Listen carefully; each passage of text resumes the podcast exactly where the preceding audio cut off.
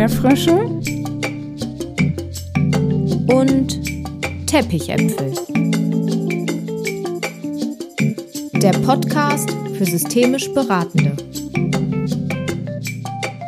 Von Jessica Fenzel und Theresa Grote. Es ist Podcast Mittwoch. So schön, dass du wieder reinhörst. Dieser Podcast lädt dich alle zwei Wochen zu einer tiefen Auseinandersetzung mit der systemischen Theorie ein und schafft gleichzeitig eine Verbindung zu deiner täglichen Arbeit als systemisch Beratender oder systemisch Beratende. Und lass uns gemeinsam die graue Theorie bunt machen und das Neue in die Welt bringen. Ja, das Neue in die Welt zu bringen, das ist unser Anliegen bei unserem großen Podcast-Event am 9.9. in Hildesheim. Und hör diese Folge bis zum Ende, da haben wir noch eine kleine Überraschung für euch, also bleibt dran. Heute befindet sich Jessica im Interview mit Inke Hummel und Julia Teeg. Die beiden haben ein Buch veröffentlicht mit dem Titel Wir erwachsenen Trennungskinder prägende Kindheitserfahrungen verstehen und eigene Wege gehen. Inke Hummel ist Pädagogin und Familienberaterin und lebt mit ihrer Familie in Bonn. Die Spiegel-Bestseller-Autorin hat zahlreiche Elternratgeber geschrieben und sie ist selbst Kind getrennter Eltern, vernetzt sich seit Jahren mit erwachsenen Trennungskindern und spürt ihren Lebenswegen und Herausforderungen nach. Und Julia Teek ist Kinder- und Jugendlichenpsychotherapeutin, Dozentin sowie Supervisorin mit eigener Schwerpunktpraxis für Traumatherapie im Raum Hannover. In dieses Buch sind ihre langjährigen Erfahrungen aus der Therapie und der Arbeit mit erwachsenen Trennungskindern eingeflossen. Doch worum geht es in dem Buch? Was hat die Erfahrung der elterlichen Trennung mit den Betroffenen gemacht? Gemeinsam ordnen die beiden in dem Buch die Gefühle, Verhaltensweisen und Erlebnisse vieler erwachsener Trennungskinder ein, etwa Harmoniesucht, Aggressivität oder auch das Gefühl für alles verantwortlich zu sein. Und sie gehen der Frage nach, wie es erwachsenen Trennungskindern heute geht, mit sich selbst, aber auch in der Partnerschaft und im Umgang mit den eigenen Kindern. Die Impulse und Reflexionen machen Mut, Altes loszulassen, das eigene Leben selbstbewusst auszurichten und emotional unabhängiger zu werden. Und in diesem Interview kriegst du einen kleinen Einblick in das Buch der beiden. Viel Spaß. Hallo und so schön, euch beide hier im Podcast zu haben. Für mich ist es eine besondere Ehre, heute mit euch beiden sprechen zu dürfen. Äh, denn das, was mir so wichtig ist, ist, dass wir im Podcast hier über Herzensangelegenheiten sprechen oder Herzensthemen. Und ich möchte euch gerne zu Beginn fragen, über welches Herzensthema, was euch gerade beschäftigt, sprechen wir heute? Äh, über erwachsene Trennungskinder tatsächlich, genau. Mhm. Okay. Was, ähm, was bedeutet diese Überschrift für euch? Ähm, ihr habt euch sehr intensiv mit erwachsenen Trennungskindern beschäftigt. Das ist ja erstmal wie so eine Art Slogan. Aber was versteckt sich dahinter oder was bedeutet das für euch beide? Ich würde es erstmal so ein bisschen persönlich beleuchten. Ähm, für mich war es wirklich die Erfahrung, ähm, als ich in Austausch zu diesem Thema gegangen bin in der Öffentlichkeit, wie viele Menschen da andocken können und wirklich sagen, ja, das ist ähm, ein Begriff, den ich für mich annehme. Ich bin ein erwachsenes Trennungskind und ich habe eine Geschichte, ähm, die an manchen Stellen vielleicht einfach heute noch relevant ist. Mhm. Und ähm, das war für mich so das Persönliche daran. Genau. Und Julia sieht sich ja aus fachlicher Sicht einfach nochmal. Mhm. Ja. Für mich bedeutete es erstmal ein Anruf, ähm, hast du Lust mitzumachen? Und äh, ein Jahr ganz intensive Arbeit, Austausch und Freundschaft über dieses Thema und ähm, Interviews mit ganz, ganz vielen betroffenen Menschen. Und für mich bedeutete dieses Buch ganz viel ähm, Emotionen, also Menschen, die ähm, uns erzählt haben, wie hat sich dieses Thema auf ihr Leben ausgewirkt, auf ihre Partnerschaften, auf ihre Familien, auf ihr Selbstwertgefühl. Und das hat mich äh, sehr, sehr tief beeindruckt, weil es nochmal ein Blick war, nicht, nicht nur in Anführungsstrichen aus meiner Praxis, also Menschen, die möglicherweise mit Symptomen zu mir kommen, sondern einfach Menschen, die uns davon berichtet haben, die ähm, ja aus dem Leben sind, die wir bei Twitter kennengelernt haben, die unsere Freunde sind, die uns ihr, ihre Erfahrungen zur Verfügung gestellt haben. Mhm. Und was würdet ihr sagen, was ist so die ja, zentrale Botschaft diese, diese Auseinandersetzung, ähm, wenn Eltern entscheiden, sich zu trennen oder sich für eine Zeit lang zu trennen oder ein besonderes Trennungskonstrukt zu leben oder so, ähm, welche Auswirkungen hat das ähm, auf die Kinder bis ins Erwachsenenleben? Hm. Also das, was wir so gemerkt haben, ist, dass es sehr unterschiedlich ist. Also Inke kann ja auch gleich nochmal so ganz persönlich erzählen, wie es wie es für sie war. Die, die allgemeine ähm, die allgemeine Botschaft ist, oft war ähm, die Trennung der Eltern für die Kinder wie ein Brennglas auf das, was vorher schon da war. Also wenn die ähm, Beziehungen stabil waren, waren sie das in der Regel auch nach der Trennung. Wenn es Konflikte gab, dann sind die nochmal so richtig aufgeploppt ähm, in dieser Trennungsphase. Und ähm, für, für mich war die zentrale Botschaft, Trennung muss keine belastenden Auswirkungen haben, aber sie kann. Ähm, es ist aber auf jeden Fall ein Einschlag in das Leben der, der Menschen und ähm, geht erstmal so ein Stück weit ihr Sicherheitsgefühl an. Also sie fühlen sich möglicherweise erstmal ein bisschen unsicherer und ob diese Unsicherheit bestehen bleibt, das ist dann etwas, ähm, was sehr darauf ankommt, wie mit den Kindern umgegangen worden ist nach der Trennung der Eltern. Mhm. Genau, und das so anzuerkennen, ne? dass, dass dieses Gefühl, was viele Erwachsene haben, dass das richtig ist, ähm, an manchen Stellen eben, das fand ich auch nochmal wichtig. Das, das ist auch das, was mir so begegnet einfach in dem Austausch, dass, dass man das zum ersten Mal so ausspricht und merkt, ja, das, das darf so sein. Mhm. Wie beschreiben erwachsene Trennungskinder dieses Gefühl, wo du sagst, so ja, das ist für viele übereinstimmend? Also was ich bei vielen rausgehört habe, ist tatsächlich ähm, Ohnmacht oder auch alleingelassen sein und ja, im Grunde eine fehl fehlende Bewältigung von ganz unterschiedlichen Bereichen. Und ähm, dass das noch so Muster sind, die sie eben heute mit sich rumtragen. Mhm. Ja. Also das heißt, wenn ich das jetzt passend verstehe, dann ähm, entscheiden andere über mich als Kind. Mhm. Ich fühle mich dann ohnmächtig, vielleicht auch alleine, weil niemand da ist, der mich an der Stelle dann gut begleitet. Erwachsene sind manchmal mit ihren eigenen Themen dann sehr in Verbindung.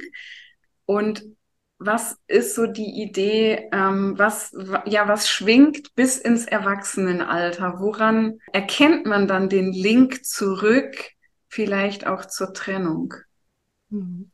Was wir ganz viel ähm, beobachten konnten, das ist auch die Erfahrung aus meiner Praxis, ist, dass es Ängste gibt bei Menschen. Halten meine Beziehung, halten die Bindung oder wird es möglicherweise wieder so sein, wie ich das damals schon erlebt habe? Also diese Erfahrung wird abgespeichert und äh, möglicherweise wieder aufgeweckt in meiner jetzigen Partnerschaft oder mit meinen Kindern, dass ich Angst habe, wenn sie auf Klassenfahrt fahren. Wie geht's denen da? Ist unsere Bindung sicher? Und möglicherweise man dann zu äh, überfürsorglich wird und jeden Abend anruft und die Lehrerin einen rückmeldet, hey, das ist gar nicht hilfreich. Oder ähm, ja, ähm, bis hin zu wirklich schwerwiegenden Konflikten in der Partnerschaft, weil eine Partnerperson immer wieder Ängste spürt und dann ihre Schutzmechanismen auffährt, wie äh, Wut oder eine Kontrolle oder auch ein Rückzug, ähm, weil sie immer wieder in diese Angst kommt, die Beziehung ist nicht sicher. Das war so ein großer Punkt und ein anderer großer Punkt war so ein Selbstwertgefühl. Ne? Also bin ich bin ich so okay, wie ich bin? Ähm, bin ich möglicherweise auch vielleicht schuld an der Trennung der Eltern? Und auch wenn ich das nicht als Erwachsene weiß, dass es so nicht ist, bleibt manchmal dieses Gefühl, dass Kinder das noch nicht verstehen können, bis ins Erwachsenenalter bestehen, dass man sich vielleicht möglicherweise auch häufiger schuldig fühlt. Oder das, das Verhalten, ne? Das, ich, ich darf nicht so sein, wie ich eigentlich bin. Ich muss mich anpassen. Ich muss dafür sorgen, äh, dass die Beziehung bleibt. So, ne? Ich muss irgendwas manipulativ vielleicht dafür tun. Mhm. Ähm, das sehe ich auch viel. Mhm. mhm. Ja. Inke, du hast in eurem Buch, was jetzt gerade erscheint, ähm, auch deine persönliche Geschichte geteilt mit Tagebucheinträgen, mit Erinnerungen. Ich hätte so Lust von dir auch zu hören, wie, wie kam es zu diesem Punkt, dass du so für dich entschieden hast, ja, ich möchte das machen, ich teile das mit einem großen, äh, mit einer großen Zuhörendenschaft. Mhm. Das kam im Grunde daraus, äh, also ich arbeite als Familienberaterin und habe immer sehr auch den Wunsch, die Kinder im Blick zu haben bei allem. Ne? Natürlich ist mir wichtig, auch die Eltern zu sehen, dass, dass die nicht untergehen bei allem, was die Kinder so brauchen. Aber an vielen Stellen werden für mich die Kinder zu wenig gesehen. Und gerade beim Thema Trennung ähm, ist es ja so, dass wir keine Rituale haben, wie das für Kinder abläuft, keine Andockstellen, wo die automatisch hinkommen und, und mal reden können oder so. Und ähm, für mich war ganz lange die Situation äh, nach der Trennung meiner Eltern schwierig, gerade mit meinem Vater, der sie einfach gar nicht verwunden hat und auch nicht bearbeitet hat und das irgendwie sehr in unsere Beziehung reingegeben hat, die dann immer mehr eine Nicht-Beziehung irgendwie wurde. Ähm, und nachdem er gestorben ist, habe ich lange mich mit diesem Moment befasst, wo ich erfahren habe, dass er im Sterben liegt und gemerkt habe, ähm, ich weine nicht, weil er im Sterben liegt, sondern ich weine, weil ich nichts fühlen kann mhm. zu dieser Situation. Und ähm, da habe ich lange dran geknabbert im Grunde, bis ich für mich so erkannt habe, ähm, ja, das hängt alles noch an dieser Geschichte, die wir miteinander haben. Und ähm, mir war es dann so ein Bedürfnis, das zu teilen, um eben wirklich zu sagen, vergesst nicht eure Kinder, egal wie schwierig das ist, wie wenig Ressourcen ihr habt, wie sehr ihr selber drunter leidet, wie verletzt ihr seid und wie schwierig es auch ist, äh, ne, auf der Elternebene zu kommunizieren. Ähm, aber die Kinder können doch nichts dafür. Und da muss man irgendwie gucken, dass man jede Reserve, die man hat, da reingibt, finde ich. Ähm, und so ist das eigentlich losgegangen. Und darüber ähm, bin ich dann ins ähm, SWR Nachtcafé eingeladen worden, als das Kind in der Runde im Grunde. Ähm, und habe nach dieser Sendung dann auch so viel Feedback bekommen von Menschen, die selber in Trennung sind, selber Trennungskinder sind und so. Und die einfach gesagt haben, es ist so wichtig, diese Perspektive zu eröffnen.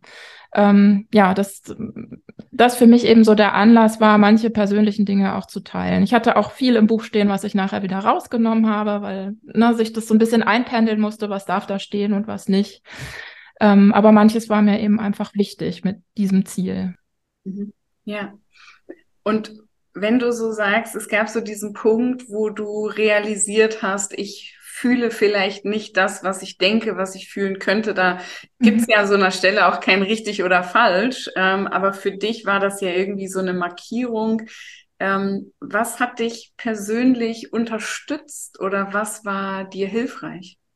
Ähm, tatsächlich mit vielen Menschen, die ich einfach schon lange kannte oder die mich sehr gut kannten, das ähm, sehr zu besprechen. Was war so alles? Wo, ähm, wo habe ich auch einfach noch Schuldgefühle oder den Eindruck, ich hätte noch irgendwas anders machen können? Und ähm, was habe ich so mitgenommen aus, aus dieser Beziehung? Oder auch aus den Problemen, die wir miteinander hatten. Ähm, also ganz viel reflektieren, wirklich erstmal mit anderen, weil äh, ich so sehr gefangen war in, in meinem Blick und meiner Perspektive und dann einfach ganz andere Perspektiven dazu kamen, die mir vieles erleichtert haben oder vieles auch einfach nochmal, ja, so einen anderen Blick drauf ermöglicht haben, um mit manchem abschließen zu können oder manches auch einfach anzunehmen und an anderem arbeiten zu können, um wirklich zu gucken, das ist jetzt mein Ding und das, das will ich so nicht mehr, ich möchte das anders haben. Das habe ich vielleicht mitgenommen aus der Zeit, aber das muss jetzt einfach nicht für immer so bleiben. Hm, ja, ich glaube, dass das ja auch so ein bisschen das Besondere an eurem Buch ist, dass es ähm, für mich zumindest ein hoffnungsvolles äh, Werk ist, dass es ähm, ja, dass es auch Hoffnung stiftet, weil ähm, man sich zum einen wiedererkennen kann und sagen kann, Mensch, ja, stimmt, so habe ich mich auch gefühlt. Aber es gibt eben auch diese konkreten Ideen, was Menschen tun können, um ja vielleicht noch ein erfüllteres, ähm, gefühlvolleres, liebevolleres Leben zu leben. Was möchtet ihr da teilen, auch an guten Ideen, die ihr da beschreibt? Ja, dass es sehr, sehr, sehr unterschiedlich ist, dass jede Person ähm, unterschiedliche Bewältigungsstrategien haben kann und dass es vor allen Dingen erstmal nicht darum geht, dass es immer um Vergebung geht oder wir müssen uns aussöhnen oder aussprechen, sondern für uns ist es wichtig, dass ich haben ganz viele Fragen gestellt, dass ich erstmal erkenne, woran merke ich das Thema eigentlich? Also ähm, ich bin immer wieder in meiner Partnerschaft an dem gleichen Thema. Ähm, was, was ist vielleicht auch der Link in die Vergangenheit an der Stelle und was fühle ich und spüre ich heute, wenn ich an die Trennung meiner Eltern denke. Also ich das erstmal das Thema greifen kann, das war uns ganz wichtig. Dafür haben wir ganz viele Übungen, Fragen gestellt. Und wir ähm, geben so Impulse und ähm, gucken, was kannst du vielleicht im ganz, ganz kleinen Schritt für dich tun. Und wir ermutigen an ganz, ganz vielen Stellen, dass man sich Hilfe suchen darf, ähm, dass man sich mit professionellen Fachkräften, mit TherapeutInnen austauschen darf, dass man seinem Hausarzt, seiner Hausärztin davon berichten darf, ähm, dass es Beratungsstellen gibt, ähm, also wenn ich das Thema für mich erkannt habe ähm, und merke, das reicht aber nicht ähm, aus, dass ich dann mir auch weiter für eine Hilfe suchen kann. Mhm. Ja. Ich finde diesen, diesen Punkt mit der Hoffnung gerade ganz wichtig, weil ich von vielen weiß, die sich sehr auf das Buch freuen, aber auch einen gewissen Respekt davor haben, sich darauf einzulassen. Und ähm, das ist auch so, ich, ich lese es gerade auch nochmal und muss ja jetzt gar nicht mehr darauf achten, was muss ich da formal bedenken als Autorin, sondern ich kann mich auch einfach reinfallen lassen. Und natürlich sind da viele Momente, wo, wo man sehr schlucken muss. So. Ähm, aber es ist auch eben das, was Julia sagt, ganz viel drin, was einfach Hoffnung macht und was aktiv machen kann. Und dass man eben das Gefühl hat, aus dieser Ohnmacht, die ich eben erwähnte, rauszukommen ne? und auch abzuschließen, ohne dass ich dafür mit meiner Mutter oder mit meinem Vater unbedingt sprechen muss. Ne? Es ist eine Option von vielen. Das ist, ist wichtig in dem Buch gewesen, ja. Dass so für mich erkennen kann, ich bin heute.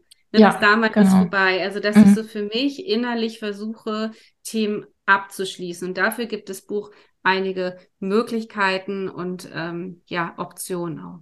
Das, was ich als systemisch Denkende natürlich voll cool finde, ist, dass ihr so viel mit Fragen arbeitet und dass ähm, diese Impulse, die ihr reingebt, eben nicht zum Ziel haben, dass man jetzt die oder die eine Übung macht, sondern dass man sich einlässt, dass man sich Fragen stellt und dass ähm, ja man sich wie du sagst, Inke, so einlässt, auch diese inneren Suchprozesse ablaufen zu lassen mhm. und mal so wahrzunehmen, was ist auch noch dahinter oder dahinter oder dahinter, wenn es gerade nichts anderes zu tun gibt. Mhm. Nicht, also nicht, weil ich in einer Konfliktsituation gerade drin stehe, sondern ähm, auch dieses mir achtsame Momente zu schaffen, wo ich ähm, in sowas wie eine Selbstreflexion gehen darf. Das habe ich so so wahrgenommen an dem, was ihr bereitstellt.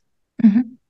Ja, ich glaube, dass ähm, dieses Gefühl, da passiert was mit mir und das hat Auswirkungen auf mein Heute. Wenn Julia so sagt, zum Beispiel auf Partnerschaft oder so, dann, dann denke ich mir so, da können viele Menschen, glaube ich, sofort mitschwingen und so denken, oh ja, äh, Partnerschaft fordert einfach auch immer noch mal wieder so heraus.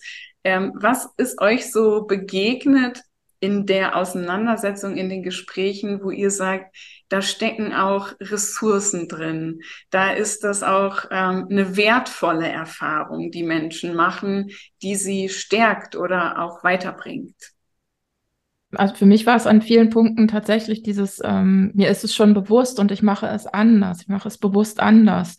Ähm, oder ich möchte es bewusst anders machen, ich weiß noch nicht so richtig wie. Ich suche mir dabei Unterstützung. Ähm, also das, das habe ich schon gesehen und ähm, auch viele Trennungskinder haben auch immer so aus dem, wenn sie das so berichtet haben, so Positives rausgepickt. Ne? Und dann gesagt, ja, ich musste ganz viel, ich war ganz allein gelassen und so, das war negativ, aber dadurch kann ich heute X und Y besser lösen oder komme damit besser zurecht. Ne? Es wird schon auch differenziert drauf geguckt. Das war mein Eindruck. Ja, und manche haben auch ganz pragmatisch gesagt, ähm, ja, es ist auch schön, wenn wir ähm, das miteinander bewältigt haben, dass wir jetzt viele sind. Also dass es zum Beispiel das Patchwork ja äh, häufig auch assoziiert wird mit, das ist schwierig und die Konflikte und und so weiter. Und es aber auch einige gab, die gesagt haben, ja, und wenn wir uns die Beziehungsthemen anschauen und wenn wir unsere Gefühle, und das ist so ein ganz wichtiger Punkt, wenn wir unsere Gefühle zulassen, also wenn alle Gefühle sein dürfen, wenn Eltern, also wenn Kinder wütend oder traurig sein dürfen und Eltern das nicht ab, den Kindern absprechen, weil sie das selber nicht aushalten, dann gibt es so eine Chance, miteinander ähm, zu wachsen und zu lernen und möglicherweise auch eine ganz tiefe Bindung und Beziehung einzugehen. Mhm. Ja, und ich glaube, das, was ähm, jetzt auch in unserem Gespräch so ein bisschen passiert ist, dass es so einen Switch gibt zwischen, ähm, ich bin selber erwachsenes Trennungskind, aber ich lebe ja auch mit Kindern zusammen. Mhm. Ähm, wie wirkt sich eurer Meinung nach das ähm, auch auf Erziehungsthemen aus? Mhm. Das haben wir auch im Buch drinne und ähm, auch so ganz unterschiedliche Wege, äh, die mir auch in der Beratung selber begegnen. Ähm, häufig ist es tatsächlich so, dass ich merke, dass Eltern sehr ins Überfürsorgliche fallen, weil sie das unbedingt besser machen wollen und die Kinder so von Konflikten auch sehr fernhalten wollen und ihnen selber auch gar keine zumuten wollen. Da muss man so ein bisschen gucken. Ähm, was anderes war auch, was wir gesehen haben, dass Eltern in eine Art Distanz gehen, weil, weil die so die Gefühle so ein bisschen zumachen ähm, und äh, sich dann schwer tun, sich so auf die Beziehung zum Kind einzulassen. Das gab es auch noch. Es gab, also wir haben noch mehr Themenbereiche so drin, die wirklich, wie sich das auf Eltern eben auswirken kann und auch ähm, ganz spannende Interviewpartner, die ähm, ähm, ein Pärchen, das in, also für die Frau war es schon die zweite Beziehung mit Kindern und äh, für ihn die erste. Und äh, ja, die, sie hatte schon eine gewisse Erfahrung dann auch damit. Beide waren Trennungskinder. Ähm, also ganz, ganz spannend, wie sie das so erzählt haben, wie sie das leben. Mhm wenn, wenn Eltern merken, dass alte Gefühle aufgeweckt werden, also wenn sie so merken, da gibt es einen Konflikt und jetzt fühle ich mich auf einmal wieder wie, wie wie damals, ohnmächtig, hilflos, dann kann es natürlich sein, dass sie ihre Strategien wieder auffahren. Also äh, vielleicht bin ich heute ganz wütend, weil so geht niemand mehr mit mir um und äh, ich muss mich schützen, auch vielleicht meinen Kindern gegenüber oder sich dann, was Inke auch so meint, auch dann zurückzuziehen aus Konflikten und äh, möglicherweise alles zu tun, damit gar keine äh, Konflikte entstehen. Und ähm, das ist so ein ganz wichtiger Punkt, dass wir das versuchen aufzuzeigen, ähm, damit sich die Menschen wiederfinden und sagen, ja, vielleicht ist das bei mir auch so. Und ich gucke da mal hin, ob da nicht auch einfach alte Gefühle von Ohnmacht und Hilflosigkeit ähm, wieder aufgeweckt werden und sich dann in diesen Konflikten auch mit den eigenen Kindern zeigen oder die Ängste sich auch einfach wiederholen. Mhm. Und an der Stelle soll auch Mut gemacht werden, ehrlich hinzugucken, ob ich vielleicht an meiner eigenen Beziehung jetzt nur festhalte, weil ich diese alte Erfahrung habe. Ähm, ne? Also wir an keiner Stelle verteufeln wir Trennung. Ne, sondern wirklich, dass wie damit umgegangen wird. Das, ähm, ich habe ja an irgendeiner Stelle, glaube ich, diesen Satz drin, ne? wir, wir, versprechen uns, wenn wir ein Kind bekommen, wir bleiben immer Eltern, aber nicht, wir bleiben immer Paar. Und das darf so sein. Und dass man da ehrlich hinguckt, ist äh, auch noch so ein Themenbereich in dem Elternabschnitt. Ja. Ja, und ich glaube, dass wir alle drei ja wissen, dass Elternberatung auch ziemlich komplex sein kann und dass man jetzt nicht sagen kann, ich erziehe heute so, weil meine Eltern sich damals getrennt haben, sondern das ist ja ein Faktor von ganz vielen, die auf so ein Leben einwirken. Mm, und ich weiß, dass diesen Podcast sehr viele Menschen hören, die systemisch beraten, die mit Eltern sprechen, die mit Kindern arbeiten. Was ist so eure Empfehlung oder, also ich mag auch sehr euer Wort Ermutigung. Was würdet ihr Kollegen und Kolleginnen gerne so rüberschieben, wenn sie auf Menschen treffen, die sich als erwachsene Trennungskinder bezeichnen? Hm dass man, wenn die ähm, Familien aufgrund von Konflikten in Beratung oder in Therapie-Settings ähm, kommen, dass man diese Prägung mit einbezieht. Also, dass man auf jeden Fall auch fragen darf, woher kennen Sie dieses Gefühl? Ähm, so dass einem das bekannt, also einfach auch klar wird. Nur woher kennen Sie das? Welche Erfahrungen haben Sie gemacht? Ähm, also diese alten Erfahrungen schon auch nochmal mit einzubeziehen, um einfach da den, den Link auch zu haben in die Vergangenheit, um es einfach klarer zu ziehen. Das würde ich sehr mit, ähm, mit würde ich sehr empfehlen. Und was ist so deine Idee? Wieso ist das für die Lösung im Hier und Jetzt nützlich? Weil das ist ja vielleicht auch so ein, ähm, so ein Ansatz, der ähm, in der systemischen Beratung nicht so favorisiert wird, zu sagen, ja, wir müssen noch mal so weit zurückgucken und was war denn da in ihrer Kindheit so? Ähm, und, und du unterstreichst das jetzt noch mal und ich mhm. fühle das auch. Und, und ich frage mich, wofür kann das für eine Lösung relevant sein? Mhm. Weil meines Erachtens Symptome einen Auslöser haben und möglicherweise ist es nicht der eine Auslöser, sondern es gibt, äh, gibt verschiedene. Ähm, aber meine Grundhaltung ist, dass manchmal Belastungen, gerade wenn sie mit ganz viel Kontrollverlust und Ohnmacht einhergehen, sich im Körper und im Gedächtnis, im Gehirn abspeichern und einbrennen. Ähm, und diese Verkörperung von Belastungen, die bleibt. Und ähm, um das einmal ins Gefühl zu kriegen und anzugehen und diese Belastung auch ein Stück weit zu verarbeiten und abzuarbeiten, macht das Sinn, da reinzugehen.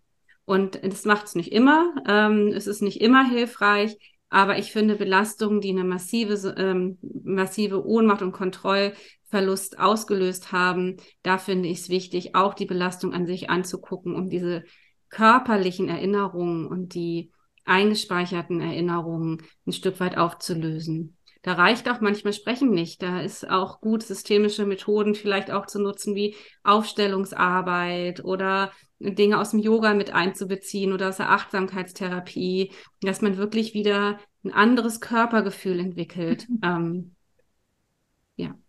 Ja, und ähm, ich greife dann noch mal kurz, wo du jetzt zum Beispiel auch Aufstellung erwähnst, ähm, was Inke vorhin gesagt hat, dass es ja in systemischen Beratungen oft nicht darum geht, ähm, tatsächlich mit den Menschen zu sprechen und zu sagen, ich muss jetzt noch mal meine Mutter äh, in, ins Gespräch einladen. Ich muss jetzt noch mal, insbesondere wenn Menschen nicht mehr leben, hat man manchmal so das Gefühl, ja, ich kann das ja gar nicht mehr klären.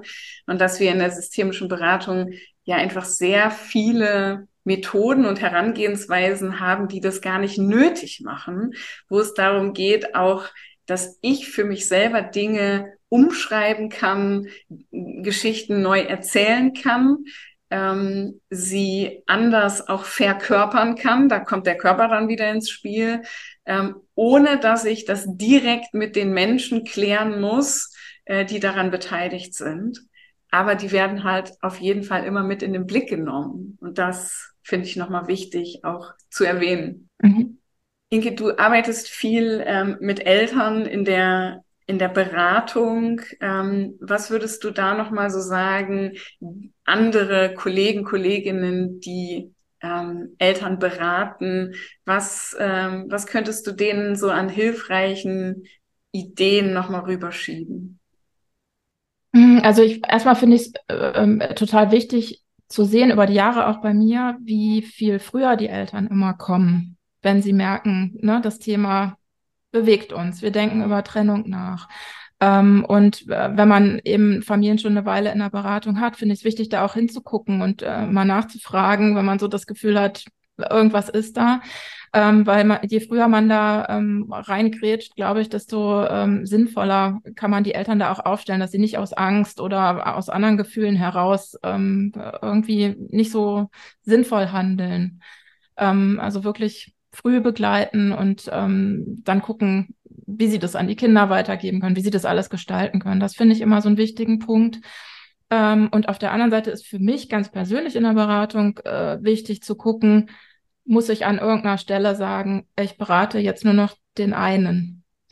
Weil manchmal geht das nicht, dass man noch beide da behält, ne? je nachdem, wie das da so ist. Und da finde ich, muss man sich sehr klar aufstellen. Das habe ich ähm, am Anfang auch nicht in jedem Fall äh, gut gemacht, weil ich immer dachte, nee, ich kriege das noch hin so. Ähm, aber inzwischen bin ich da sehr klar zu sagen, das geht so nicht. Das geht hier nur noch gegeneinander und ich bin hier wie so ein Rechtsanwalt. Ähm, das funktioniert so nicht. Ähm, das finde ich, glaube ich, ist auch ein wichtiger Punkt für die Beratenden. Mhm. Ja. An der Stelle passt vielleicht der Satz, den ich in jeder Podcast-Folge sage, nämlich ich glaube, es geht darum, einen Unterschied zu machen, der einen Unterschied macht. Und wenn Eltern vielleicht eher verhaftet sind in so einem Konstrukt von, wir müssen das gemeinsam lösen, ähm, dann kann es nützlich sein, sie vielleicht auch getrennt voneinander zu beraten. Und wenn Eltern so das Gefühl haben, oh, mit, mit dem anderen jeweils spreche ich nie mehr und das ist so eine furchtbare Person, dann auch zu sagen, okay, der Unterschied kann sein, die Menschen dann auch wieder zusammenzuholen. Vielleicht ist der Unterschied eben auch, die Kinder mit einzubeziehen oder die Kinder bewusst draußen zu lassen. Also da finde ich, wird nochmal so deutlich, dass wir immer wieder die Chance nutzen sollten, einen Unterschied zu machen. Mhm. Wir haben jetzt so ein Weilchen über diesen sehr spannenden Inhalt gesprochen. Ähm, bei so einem Projekt gibt es ja auch immer einen Prozess. Ähm und ich glaube, dass wir alle ja auch immer Menschen begleiten dürfen, die im Prozess sind. Ähm, manchmal ist das ein Beratungsprozess, vielleicht ist es ein Trennungsprozess und bei euch beiden war es jetzt ein Buchschreibeprozess. Äh, es ist euer erstes gemeinsames Ding, ähm, was jetzt äh, so verkörpert ist. Ähm, ihr habt vorher schon Sachen gemacht, aber so ein Buch kann man jetzt richtig anfassen und und in den Händen halten. Ähm, was würdet ihr sagen, was, ähm, was waren so die Chancen dieses Prozesses oder was, ähm, was nehmt ihr für euch persönlich da so äh, an Schätzen mit raus? Also für mich war es wirklich äh, ja nochmal der längere Weg. Ich habe vor vier Jahren eben angefangen mit diesem Projekt und am Anfang war es auch sehr anders gedacht, als es jetzt am Ende ist. Und so wie es jetzt ist, bin ich super glücklich und es hat ganz viel mit Julia zu tun, dass es jetzt so ist, wie es ist. Ähm, und als wir uns gefunden hatten dafür, ähm, war es einfach äh, ja wirklich so ein so eine unfassbar tolle Zusammenarbeit, weil es, es, es gab kein, keine komischen Gefühle, alles konnte gesagt werden. Wir konnten ähm, auch alles fallen lassen und waren plötzlich in irgendeinem Thema, das gar nicht so richtig mit dem Buch zu tun hatte und uns trotzdem total weitergebracht hat, persönlich oder dann am Ende doch wieder für das Buch. Ähm, das war eine ganz besondere Erfahrung. Es war für mich jetzt auch äh, das erste Mal das Arbeiten mit einer Co-Autorin, ähm, aber trotzdem hatte ich für die anderen Bücher auch schon immer mit, mit anderen Menschen zusammengearbeitet und ähm, so, so, so eine Verknotung, glaube ich, hatten wir noch nicht. Wir haben ja teilweise dann auch wirklich tagelang an so einem Doppelschreibtisch gegenüber gesessen, um das so zu finalisieren. Und ähm, das war schon einfach besonders, was, glaube ich, auch äh, im Buch zu merken ist. Ähm, na, wir wissen jetzt, ähm, wer was geschrieben hat und wer uns gut kennt, wird es wahrscheinlich auch gut rauslesen können. Aber ich glaube, insgesamt ist es einfach sehr so aus einem Guss. Ja unsere Schreibtischgespräche mündeten oft darin, ähm, auch so bei sich selber zu reflektieren mhm. und die Fragen, die wir in dem, Buch, in dem Buch geschrieben haben, auch sich selbst zu stellen und ähm, da auch oft sehr berührt zu sein und zu merken, ja, es ähm, betrifft möglicherweise nicht nur erwachsene Trennungskinder, die Themen, die wir da in dem Buch haben, sondern auch so viele Menschen mehr, die von unserem Buch profitieren können. Und für mich war diese Zusammenarbeit einfach so großartig, weil sie so viel zugelassen hat, auch an eigenen Emotionen. Und ich glaube, das ist auch an dem Buch, ähm, wird das auch deutlich, wie sehr wir auch mit diesen Menschen mitschwingen, die wir interviewt haben, wie sehr das auch was mit uns gemacht hat. Ähm, und wie, wir sind immer noch mit einigen in Kontakt und ähm, die haben sich total gefreut, ähm, dass wir das Video geschickt haben, dass wir das Buch jetzt in den Händen halten können und äh, bald geht's ja dann auch in den Verkauf. Aber dass wir ähm, an der Stelle so viel Gefühle auch für uns selber zugelassen haben. Das schafft dieses Buch und das wünsche ich auch den Lesenden. Bei mir hat es auch funktioniert. ähm, ja, voll schön. Und ähm, wir systemisch Denkende, äh, wir mögen immer so total gerne so hypothetische Fragen. Ähm, und eine würde ich hier gerne noch platzieren, nämlich wenn mit diesem Buch genau das passiert, was ihr euch wünscht, was damit passieren darf. Und wir vielleicht so in drei Jahren gemeinsam auf einer Gartenparty stehen und ähm, irgendwie einen coolen Drink in der Hand haben.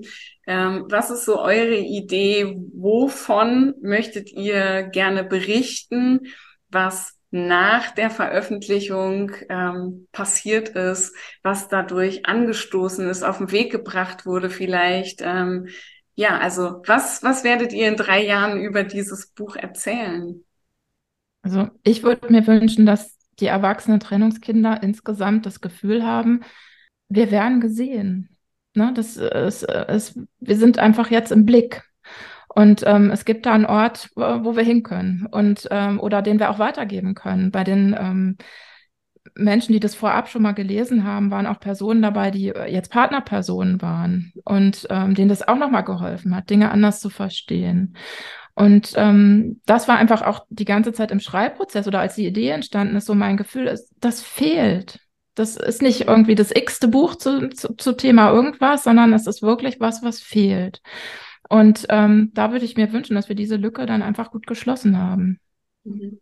Wenn du so sagst, ein Ort, äh, das mhm. darf ein Ort sein. Wie, mhm. wie, stellst du dir diesen Ort vor? Ähm, ja, im Grunde, dass man ähm, das Gefühl hat, da kann ich immer noch mal eintauchen, da kann ich noch mal reinfühlen, ähm, wenn ich merke, das ist, ist noch mal mein Thema oder jetzt, jetzt bin ich so weit, dass ich mich noch mal wieder drauf einlassen kann. Beim ersten Mal war es mir vielleicht an irgendeiner Stelle zu, zu viel und ich musste es beiseite legen oder so.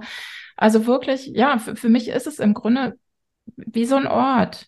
Ähm, so habe ich es auch im Netz empfunden. Ich habe ja damit angefangen, auf Twitter zu dem Thema zu schreiben. Und dann haben sich so viele Leute gemeldet, die gesagt haben, ja Gott, das ist mein Thema. Und ähm, auch das war irgendwie, obwohl es wildfremde Menschen waren, das, das Gefühl, es, es gibt da was Gemeinsames und man darf da auch einfach hingucken, ohne das jetzt eben zu linear und, und zu überdramatisch oder so zu sehen. Aber ähm, ja, das verbindet uns. Mhm. Ja. Julia, was äh, wirst du so in drei Jahren über, über dieses Buch äh, gerne erzählen? Ich äh, wünsche mir, dass Menschen auf mich zukommen und sagen, ich habe die Betroffenen besser verstanden. Ich verstehe, dass es ein Thema ist und dass ähm, es gibt äh, einen Satz im Buch, Trennungskinder sind viele und dass das nicht heißt, ach okay, dann kriegen die das schon irgendwie hin, weil es gibt ja eh so viele davon, sondern eher zu sagen, ich nehme ihr ähm, ich nehme sie wahr, ich gucke, was sie brauchen, was sie vielleicht für Bedürfnisse haben, dass also die Menschen gesehen werden und auch das Thema. Und vielleicht gibt es Beratungsstellen, die ähm, sich nochmal wieder, wieder mehr auf das Thema fokussieren. Vielleicht gibt es ähm, ja TherapeutInnen, die sagen, Mensch, wir machen dazu nochmal einen Themenworkshop oder wir ähm, haben das nochmal besser im Blick. Vielleicht kommt eine Lehrerin, ähm, die sagt, Mensch, ich, ach, ich habe das Buch gelesen und ich ähm, habe jetzt nochmal so gemerkt, ich glaube, ich muss die Kinder nochmal anders im Blick nehmen oder nochmal nachfragen. Also, dass Menschen ihre Ressourcen, ihre personellen Ressourcen diesen Kindern anbieten und dass die erwachsenen Personen, so wie Inke das auch gerade gesagt hat, einen Ort und einen Raum haben und ein Verständnis haben und gesehen werden. Mhm. Ich äh, finde das total spannend, weil ihr beide die Frage so beantwortet von was wir uns wünschen. und meine Einladung, sich da so hineinzuversetzen, als wäre es schon eingetreten, jetzt sozusagen ähm, von euch erstmal nicht angenommen wird, was total okay ist. Ähm, wäre ich jetzt Beraterin, dann hätte ich jetzt quasi die Wahl von, ähm, ist mir meine Frage so wichtig, dass ich sie nochmal stelle? Oder ist sie, ähm, ist sie gerade nicht so wichtig und das, was jetzt da ist, ähm, das, das ist eigentlich viel wichtiger, als dass meine Frage beantwortet ist. Ich, ich finde das total spannend, dass du das sagst, weil ähm, das macht nochmal deutlich, wie es uns mit dem Thema geht. Es gibt nämlich keine Literatur dazu. Es gibt auch kaum Studien dazu. Es gibt quasi kaum was Vorstellbares, wohin sich dieses Thema entwickelt. Und ich glaube, das ist auch für uns das, was, ähm, was spannend ist. Also, dass Inke da damals ins Fernsehen kam mit diesem Thema. Ich glaube, das hätte sie nie gedacht. ähm, und äh, wir haben jetzt einfach ganz viel Anfragen und wir kriegen eine Wahnsinnsrückmeldung. Und ähm, es sind sehr, sehr viele Menschen, die das Thema unfassbar interessant finden. Und ich merke bei mir selber, und das hat vielleicht auch was mit den Themen und den Menschen zu tun, so, wow, Wahnsinn, was passiert hier eigentlich gerade? Es ist jenseits des Vorstellbaren für mich, was, was hier gerade passiert und wo wir mit diesem Thema vielleicht dann in drei Jahren stehen. Weil für mich war jetzt erstmal, wir, wir halten es in den Händen, das Größte von dem, was ich mir vorstellen konnte, ehrlich gesagt. Und dann kommt die Systemikerin und will gleich drei Jahre weiter. Ähm, und, und, meine Gedanken waren so, äh, ihr fahrt so unter der Autobahnbrücke lang ähm, und dann ist oben so ein fetter Banner mit Wir sind viele Trennungskinder, endlich oder so. Ähm, ihr habt noch ähm, 14 weitere äh, Bücher dazu geschrieben oder also so, ähm, ich verstehe das, dass ihr sagt, unser Prozess ist gerade an einer so interessanten und wichtigen Stelle, dass ihr vielleicht auch erstmal das Hier und Jetzt genießt und noch nicht so ins Vorstellbare geht. Aber ja. wir haben auf jeden Fall eine Menge Lesung hinter uns, oder Inke, in drei ja, Jahren? Ja, natürlich. Weil das ist jetzt auch schon klar. ja, genau. das stimmt. Okay, ja. Ähm, wenn man so eine Lesung live erleben möchte, wenn man Kontakt zu euch aufnehmen möchte, wenn jemand jetzt so spürt, ich äh, berate sehr oft ähm, auch Menschen, ähm, die sich als erwachsene Trennungskinder sehen, so wie kann man mit euch am besten in Kontakt kommen? Also bei mir am besten über die Homepage, die heißt einfach inkehummel.de. Da gibt's alle Bücher, alle Angebote, alle Termine, Vorträge, eine Möglichkeit, mich zu kontaktieren. Genau, und wer Lust hat und da unterwegs ist, kann bei Instagram oder Twitter gucken, wo ich auch äh, immer wieder äh, fachliche Inhalte teile und Gedanken und Impulse rund einfach um das Thema Familie. Mhm. Genau. Mich findet man und in, unter meiner Website traumaimpuls-hannover.de ähm, und bei Twitter auch unter Traumaimpuls. Mhm. Gibt's den Twitter noch? noch. Mal gucken. genau. Twitter gibt's noch. Ja. ja. Gibt's noch. Okay. Mhm. Ähm, da sind ja die Wirklichkeitskonstruktionen möglicherweise auch äh, sehr divers, was das mhm. Thema angeht. Äh, da tauchen wir jetzt gerade nicht ein, sondern ich lade euch ein, ähm, nochmal kurz so zu überprüfen, ähm, was hattet ihr vielleicht so gedacht, dass ihr hier heute gerne sagen wolltet? Und was ist möglicherweise noch offen oder wichtig, was jetzt hier noch ähm, gesagt und gehört werden darf. Inke, du sagst immer so einen Satz, und den haben wir im Buch auch ganz oft beschrieben, dass Elterntrennung muss keine belastenden Auswirkungen haben. Elterntrennung kann auch ähm, eine Ressource sein. Es kann auch gut sein, wenn Eltern sich trennen, wenn Konflikte ähm, ja die Familie sehr belastet haben und dann gibt es endlich ein Ende von dieser genau. konflikthaften, hochstrittigen ja. mhm. ähm, Eltern- oder Paarbeziehung. Also ähm, es muss es muss nichts Schlimmes sein, wenn Eltern sich trennen. Und dennoch macht es Sinn, dahin zu gucken, um so für sich zu schauen, gibt es dennoch Auswirkungen dieser Elterntrennung? Weil so meine Erfahrung ist, es ist schon erstmal eine Unsicherheit und eine Veränderung im Leben. Und Veränderungen lösen ja oft sehr viel positive Gefühle aus und manchmal aber auch vielleicht so ein bisschen Sorge oder Ängstlichkeit, vielleicht auch manchmal Wut, dass nicht alles so bleibt, wie es ist. Ähm, und zu gucken, gibt es noch etwas von diesen Gefühlen in mir? Oder habe ich das alles ganz gut hinter mir gelassen und kann ganz befreit ins Leben gehen oder befreiter. Das ähm, finde ich nochmal wichtig. Mm, das stimmt. Da kommt für mich so äh, gleich wieder dieser Gedanke hoch, den wir auch beim Schreiben hatten. Ähm, dieser Begriff Bewältigungskraft, der mir so wichtig ist, den gebe ich so gern den Eltern mit in der Erziehungsberatung. Das ist das, was die Kinder von uns brauchen. Bewältigungskraft und nicht irgendwie, ich löse das für dich, ne, sondern die, dieses, und ähm, das ist eben das, was, was an vielen Stellen bei denjenigen, die heute noch so Nachwirkungen spüren, nicht da war, obwohl diese, diese Trennung eine Chance hätte sein können. Wir bewältigen sie und wir nehmen was mit und wir, wir stellen die Beziehung neu auf. Und die darf man aber dann auch einfach heute haben, diese Bewältigungskraft. Ja, und was uns durchs ganze Buch geleitet hat, sind die psychischen Grundbedürfnisse. Also mhm. kann, wurden die als Kind gesehen und ausreichend ähm, ja, befriedigt? Ähm, wurde das Kind gesehen in der Trennung, sein Bedürfnis nach Bindung oder nach Anerkennung? nach ähm, ja, Überschaubarkeit der Situation und wie geht's mir heute als Erwachsener? Ähm, wie sind eigentlich meine Bedürfnisse gerade gesehen? Ja, also ähm, lebe ich in ja für mich angenehmen Bindungen und Beziehungen? Oder habe ich ganz oft das Gefühl, ich verliere die Kontrolle? Also dieses Thema Bedürfnisse begleitet uns ähm, ja durch das ganze Buch ein bisschen anders als in Inkes Ratgeber, nämlich all, all, aus Erwachsenensicht. Mhm. Ich finde es total schön, dass äh, ihr das jetzt am Ende nochmal so weit macht, weil ich bei mir manchmal so denke, oh, ich gehöre ja gar nicht dazu. Also schade, ich bin kein erwachsenes Kind, äh, weil, weil ich mir selber dieses Label nicht gebe. Ähm, meine Eltern leben bis heute noch zusammen, also äh, ja, also bin ich es nicht.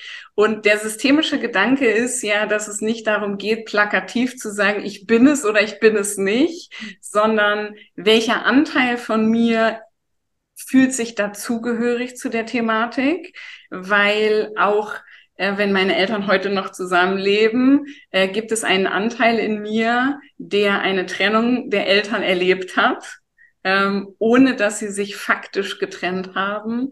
Und es gibt Anteile vielleicht oder einen, der sich so, so sehr gewünscht hätte, dass sie sich doch bitte trennen mögen.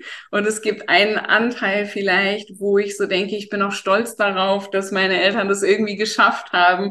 Also so dieses, dass wir ähm, ja im Systemischen ja oft versuchen, die Menschen auch von diesem Label so ein Stück weit ähm, ja wegzuholen, hört sich jetzt doof an, aber das das nicht für die einzige Wahrheit zu nehmen. Und wenn ihr jetzt so sagt, es geht auch um Bedürfnisse, es geht einfach auch darum, die Dinge wahrzunehmen, dann denke ich mir so, dann, dann wird so deutlich, dass es auch ein Buch für alle ist, ähm, weil wir letztendlich ja auch immer mit Menschen ähm, aufgewachsen sind, die auch Trennungsfantasien hatten. Und das hat dann auch wieder eine Auswirkung. Und es gibt auch Kinder zum Beispiel, äh, die nie mit Eltern aufgewachsen sind. Wir wissen das, weil wir viel auch mit Institutionen arbeiten und mit Einrichtungen. Und ich so denke, ähm, wenn wir über Bedürfnisse sprechen und über Trennungsdynamiken, dann ist es auch ein Buch für alle. Und das finde ich total schön daran. Das ist an vielen Stellen so, also da, dass wir das auch gedacht haben im Schreibprozess, ne? dass es wirklich sehr weit ist an manchen Stellen. Mhm. Inge, als du mich angerufen hast und gesagt hast, machst du das mit mir, habe ich gesagt, ja, was ist denn genau das Thema? Mhm. Und meine Antwort war, ah, es geht um Belastung. Und es geht um die Auswirkungen im Erwachsenenalter. Das mache ich. und ich glaube, das ist es auch so, so grob, ne? dass ich sozusagen, dass wir mit dem Buch schauen, was hast du als Kind erlebt bei strittigen, konfliktreichen Elternbeziehungen und woran merkst du das mit möglicherweise heute noch? Und was so schön ist, dass so viele Menschen davon berichten und ähm, diese Geschichten einfach unfassbar berührend sind. Und ich glaube auch vielen Menschen helfen, die äh, davon nicht direkt ja, die dieses Label, wie du sagst, Jessica, erwachsenes Trennungskind zu sein, nicht haben, sondern ihre Kindheit aber trotzdem in Teilen als Belastung erlebt haben. Deswegen sage ich ja auch immer, ich habe den coolsten Job der Welt, weil wir dürfen ja quasi ganz oft diese Lebensgeschichten von Menschen so live hören. Ihr habt sie live gehört und habt sie für uns aufgeschrieben.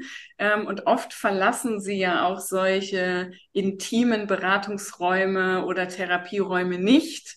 Und ähm, ich finde das einfach auch total wertvoll, da so, ein, so einen Einblick haben zu dürfen, dass die dass die Menschen einfach ihre Geschichte, so individuell wie sie ist, auf irgendeine Art und Weise mit uns allen teilen. Mhm. So schön, dass ihr da wart und äh, wir miteinander sprechen können. Ich äh, wünsche euch unfassbar viel Spaß auf eurem Weg. danke. Und was, was alles noch so kommt. Ähm, danke, danke, dass ihr da wart. Danke dir. Ja, das war's mit der heutigen Folge. Wenn du Fragen oder Anmerkungen hast, kannst du uns eine Mail schreiben an erdbeerfrösche und teppichäpfel at web.de oder auf Instagram unter flow. Wenn du Fragen zu den beiden hast, findest du in den Show Notes auch die Adressen der beiden und wie du die beiden erreichen kannst und den Link, wo das Buch zu finden ist. Und wie schon zu Beginn angekündigt, haben Jessica und ich noch eine kleine Überraschung für dich. Wenn du schon länger unseren Podcast hörst, dann weißt du von unserem Podcast-Event am 9.9. in Hildesheim zum Thema Verkörperung das Neue in die Welt bringen. Und wir haben hierfür eine Verlosung für euch. Wie kannst du ein Ticket für das Podcast-Event am 9.9. gewinnen? Schreib uns hierfür eine Mail an erdbeerfrösche und teppichäpfel at web.de und du landest im Lostopf für ein Freiticket für das große Podcast-Event. Viel Glück und wir freuen uns auf dich. Join the next level.